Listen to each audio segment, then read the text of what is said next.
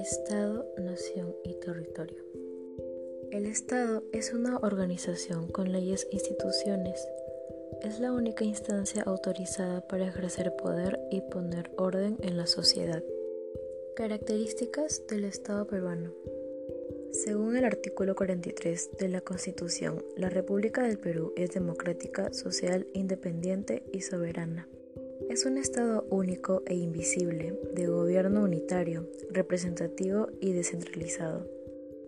La nación es el conjunto de personas que comparten creencias, cultura, tradiciones e idioma en un mismo territorio. Poseen un sentimiento de pertenencia y está rígido por un mismo gobierno. El territorio es el espacio geográfico dentro del cual se otorga poder a ese Estado Comprende el suelo, subsuelo, el mar territorial y el espacio aéreo. A esa unidad geográfica se le denomina país. Y bueno, eso fue todo de mi podcast sobre este tema.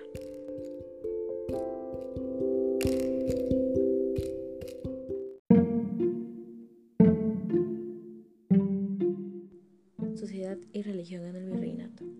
Debido a la conquista española, se produjo una sociedad jerarquizada y estratificada con marcadas distinciones étnicas, sociales y jurídicas. Esta se dividía en los españoles, los indígenas y los esclavos. Los españoles ocupaban el grado más alto de la pirámide social.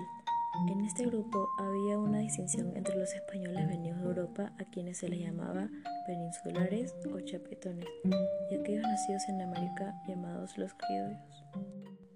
Los indígenas fueron en teoría el segundo grupo de la escala social, debido a que eran reconocidos como vasallos y tributarios de la corona.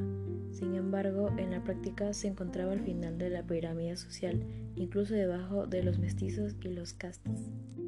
Los esclavos llegaron a Perú por la necesidad de la mano de obra ante el descenso demográfico de la población indígena. Se les consideraba bienes, ya que los podían comprar, vender, alquilar o regalar. Iglesia en la colonia. La conquista de América trajo con sí la expansión del cristianismo.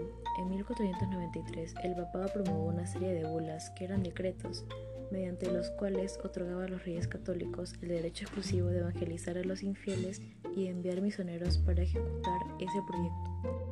Evangelización y sus métodos. En el siglo XVII hubo una intensiva campaña llamada extirpación de los idólatras la corona española estableció el Tribunal del Santo Oficio de la Inquisición. Este organismo tenía jurisdicción sobre blancos, negros y mestizos. Y bueno, hasta acá fue mi podcast sobre este tema.